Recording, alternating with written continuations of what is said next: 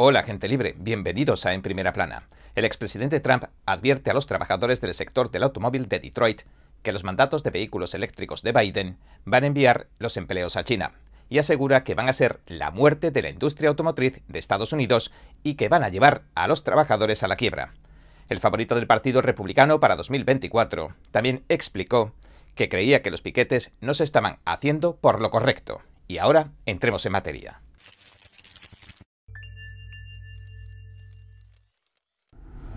Trump muestra sus cartas.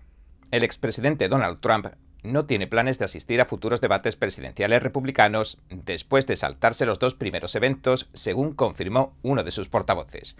Chris Lasivita, el asesor principal de la campaña 2024 del presidente Trump, confirmó la decisión a los periodistas después del debate presidencial republicano del 27 de septiembre y el discurso que contraprogramó el señor Trump en Michigan. Lasivita dijo lo siguiente dijo que no asistirá a los debates en plural, y esa es su posición hasta que deje de serlo. Y agregó que los debates se habían convertido más bien en una especie de competición de ver quién es el superviviente.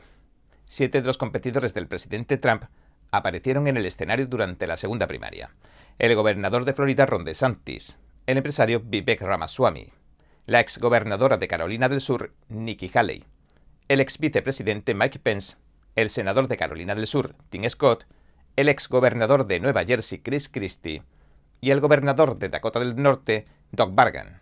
El ex gobernador de Arkansas, Asa Hutchinson, no cumplió con los requisitos para el segundo debate y no se presentó.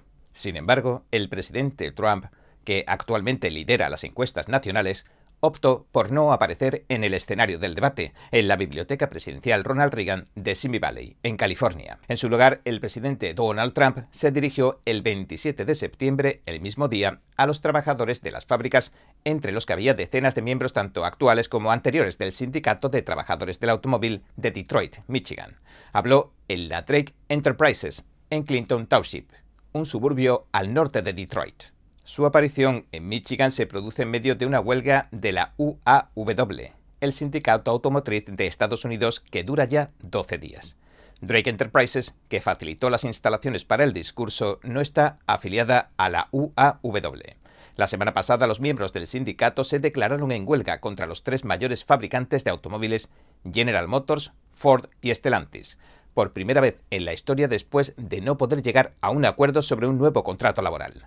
Los miembros del sindicato exigen aumentos salariales, mejores beneficios y pensiones, entre otros cambios contractuales. Pero, volviendo al discurso que ofreció el expresidente, el señor Trump lanzó una dura advertencia. Dijo, el señor Biden quiere mandatos de vehículos eléctricos que supondrán la muerte de la industria automovilística estadounidense. Y mientras hablaba de política, el presidente Trump se comparó con el presidente Joe Biden. Dijo que su competidor era un defensor del globalismo ultraizquierdista y que sus políticas terminarían enviando los empleos automotrices estadounidenses a China, México y otras naciones extranjeras. Y añadió, cuando se acercaba al final de su discurso, lo siguiente. Quiero un futuro que proteja la mano de obra estadounidense, no la mano de obra extranjera. Citando las huelgas en curso, el señor Trump argumentó que la presión que ejercen las exigencias del presidente Biden de que los vehículos sean eléctricos llevaría a que tanto los fabricantes estadounidenses como los empleos estadounidenses sean expulsados del mercado. Específicamente, el presidente Trump hizo referencia a una norma que propone la Agencia de Protección Ambiental del presidente Biden.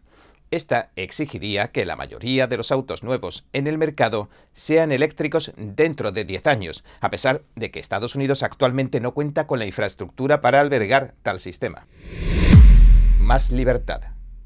Por su parte, el presidente Trump argumentó que a los estadounidenses se les debería dar otras opciones, al igual que a los fabricantes de automóviles estadounidenses se les debería permitir seguir con el negocio que conocen, y añadió, están todos haciendo piquetes y todo eso, pero no importa lo que consigan porque en dos años todos estarán fuera del negocio. El corrupto Joe se está poniendo del lado de los locos de la izquierda que destruirán la fabricación de automóviles y destruirán a nuestro propio país. El presidente Trump destacó su historial en la fabricación de automóviles durante su primer mandato y dijo que lo había salvado. Biden y Trump compiten por Michigan. Michigan es uno de aquellos estados que llevaron al presidente Trump al borde de la victoria en 2016. y será un estado crucial también para las esperanzas electorales del presidente Joe Biden en 2024. En 2016, el presidente Trump ganó el estado junto con el cercano Wisconsin. Esto le impulsaría la victoria sobre la secretaria de Estado, Hillary Clinton. El presidente Biden fue declarado ganador de ambos en 2020, en medio de una letanía de acusaciones de un fraude electoral generalizado en los estados. Ahora, ambos presidentes están compitiendo por el apoyo de Michigan, el cual se considera un estado en disputa crucial en las próximas elecciones. La visita del presidente Trump a Detroit se produce un día después de que el presidente Biden, quien se ha descrito a sí mismo como el presidente más prosindical en la historia de Estados Unidos, apareciera en los titulares al unirse a los huelguistas del UAW en un piquete, algo bastante inusual en un presidente. Además, en un comentario que señala su enfoque, le dijo a los huelguistas que piden un aumento del 40% en sus salarios que ustedes merecen un aumento significativo. Eso dijo. El presidente Trump se burló también de la afirmación de su rival. Calificó como un absurdo que el señor Biden apoya a los sindicatos. Y recordó cómo el presidente Biden apoyó los acuerdos de comercio exterior que desde hace mucho tiempo han sido uno de sus objetivos cruciales. Dijo lo siguiente. Joe Biden afirma ser el presidente más sindicalista de la historia. Disparates.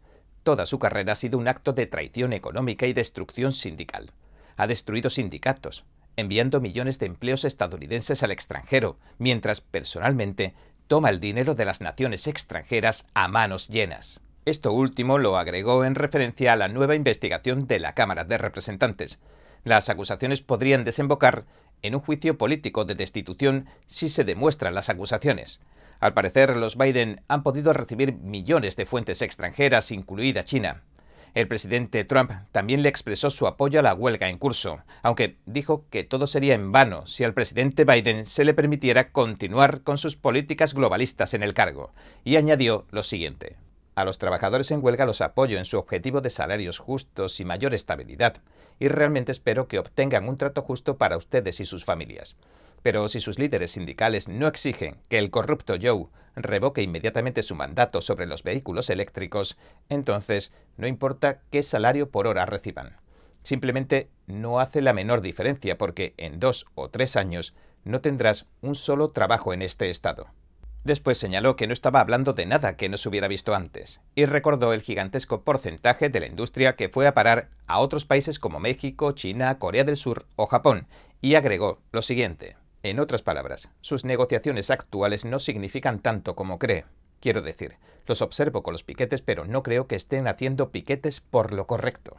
Nicola Giona, miembro del UAW y huelguista de las instalaciones de Stellantis Mopar, cree que el presidente Trump tiene razón sobre los vehículos eléctricos a pesar de no ser fanático del expresidente. Le dijo a Joshua Philip del Epoch Times, refiriéndose a los trabajadores del sector automotriz, que podrían perder sus empleos debido a los vehículos eléctricos que impulsa el presidente Biden. Trump tenía razón, dijo, en una cosa. Todos los coches podrían fabricarse en China y no queremos que los empleos se vayan de aquí. Si todo se convierte en vehículos eléctricos, el 30% de estas personas se habrán ido. El presidente del sindicato del automóvil se niega a reunirse con Trump. Parece poco probable que los líderes del sindicato UAW se unan al destino del presidente Trump. En una entrevista del 27 de septiembre con la CNN, se le preguntó al presidente de la UAW, a Sean Fein, si consideraría reunirse con el presidente Trump ya que iba a visitar Detroit. El señor Fein respondió que no le veía ningún sentido a hacerlo. Dijo, no creo que a este hombre le importe en absoluto lo que representan nuestros trabajadores, lo que representa la clase trabajadora. Él sirve a una clase multimillonaria, y eso es lo que le pasa a este país. El martes, Fein estuvo junto al presidente Biden, mientras este se dirigía a los trabajadores que protestaban frente a una instalación de General Motors en Belleville, Michigan. El presidente Trump ha argumentado que el presidente Biden quiere hacer crecer el mercado de vehículos eléctricos a expensas del mercado de vehículos a gasolina, y que esto perjudicaría en última instancia a los trabajadores automotrices estadounidenses. Citando esto, el presidente Trump argumentó que la UAW debería respaldarlo, y su llamado recibió los aplausos de la audiencia. Isaiah Goddard es miembro del UAW y trabaja para la planta de componentes Rosenville de Ford Motor Company en Michigan. Es partidario de Trump y fue uno de los miembros del sindicato automovilístico que se unió a la manifestación del expresidente en Michigan. Le dijo al Epoch Times después del mitin lo siguiente. Dijo, fue un discurso maravilloso, bien pensado y pronunciado desde el corazón. También elogió al expresidente por derogar el acuerdo comercial, el TLCAN, es decir, el Tratado de Libre Comercio de América del Norte. No obstante, Goddard, un trabajador de tercera generación del sector automotriz, dijo que sufrió muchas reacciones negativas de familiares y compañeros de trabajo por asistir a la concentración. Sin embargo, a pesar de las críticas, cree que el presidente Trump es el mejor candidato para mantener la industria automotriz en auge y el empleo sindical seguro. Dijo que animaría a su presidente, a su presidente sindical, a que al menos hable con el presidente Trump y trate de arreglar las cosas. En un anuncio publicado el mismo día, la campaña del presidente Biden respondió sosteniendo que el presidente Trump permitió el cierre de plantas en Michigan durante sus cuatro años en el cargo. Mark Morton, el presidente del Partido Republicano del Condado de Macomb, en Michigan, le dijo al Epoch Times lo siguiente. Trump hizo promesas y las cumplió. También dijo que el presidente Trump utilizó los aranceles como estrategia para proteger los intereses de las empresas y los trabajadores estadounidenses y que este hecho muestra a las claras que le importan los trabajadores de las fábricas. Por otra parte, la campaña de reelección del presidente Biden calificó el discurso como incoherente y dijo que es un intento patético y reciclado de fingir apoyo a los trabajadores estadounidenses. El portavoz Kevin Muñoz le dijo a The Hill lo siguiente. El discurso incoherente y de baja energía de Donald Trump en una fábrica no sindicalizada en Michigan fue un intento patético y reciclado de fingir apoyo a los trabajadores estadounidenses. Los estadounidenses lo han visto intentar esto antes, por eso ya no se lo creen. Saben quién es realmente Donald Trump. Un charlatán multimillonario que se basa en palabras vacías, promesas incumplidas y pérdida de empleos. El portavoz de la campaña de Biden también afirmó que el presidente Trump dejó el cargo con menos puestos de trabajo que cuando asumió. Además, varios de los candidatos criticaron la decisión del presidente Trump de no asistir al debate del jueves. En cambio, mostraron solidaridad con los trabajadores automotrices en huelga, incluido De Santis, quien acusó a su rival republicano de estar desaparecido en combate, y Christie, Chris Christie, lo calificó de pato Donald. Sin embargo, el asesor de campaña de Trump, la Civita, insistió en que su decisión de saltarse el debate no iba a influir en los votos de los estadounidenses. Le dijo a los periodistas el jueves lo siguiente. No conozco a ningún candidato que estuviera en ese escenario esta noche y que impulsara un tema o un mensaje que pudiera convencer a los votantes primarios republicanos de que deberían abandonar a Donald Trump. El tercer debate presidencial republicano tendrá lugar en Miami el 8 de noviembre. Bien, este ha sido nuestro episodio de hoy.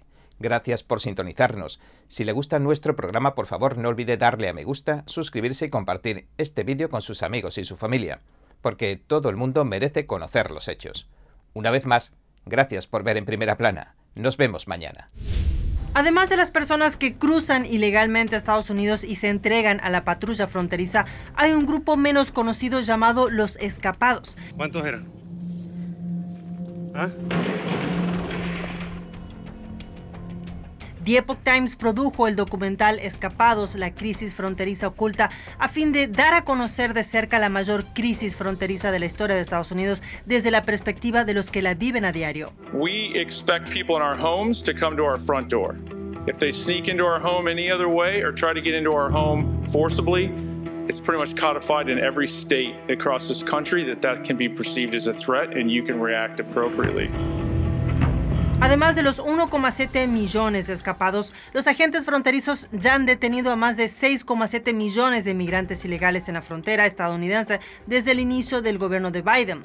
Muchos son liberados en Estados Unidos y viajan a ciudades santuarios como Nueva York y Chicago, generando un impacto en todo el país. Este documental ofrece una visión de lo que está ocurriendo en la frontera estadounidense y los héroes cotidianos que trabajan duro para mantener a salvo a su comunidad y proteger la frontera. We have ports of entry, 328 of them that are established as our front doors, and we just ask everybody to go through that front door, period. Entonces no se pierda este excelente documental, lo invito a verlo y también a compartirlo simplemente tocando este enlace que está aquí arriba.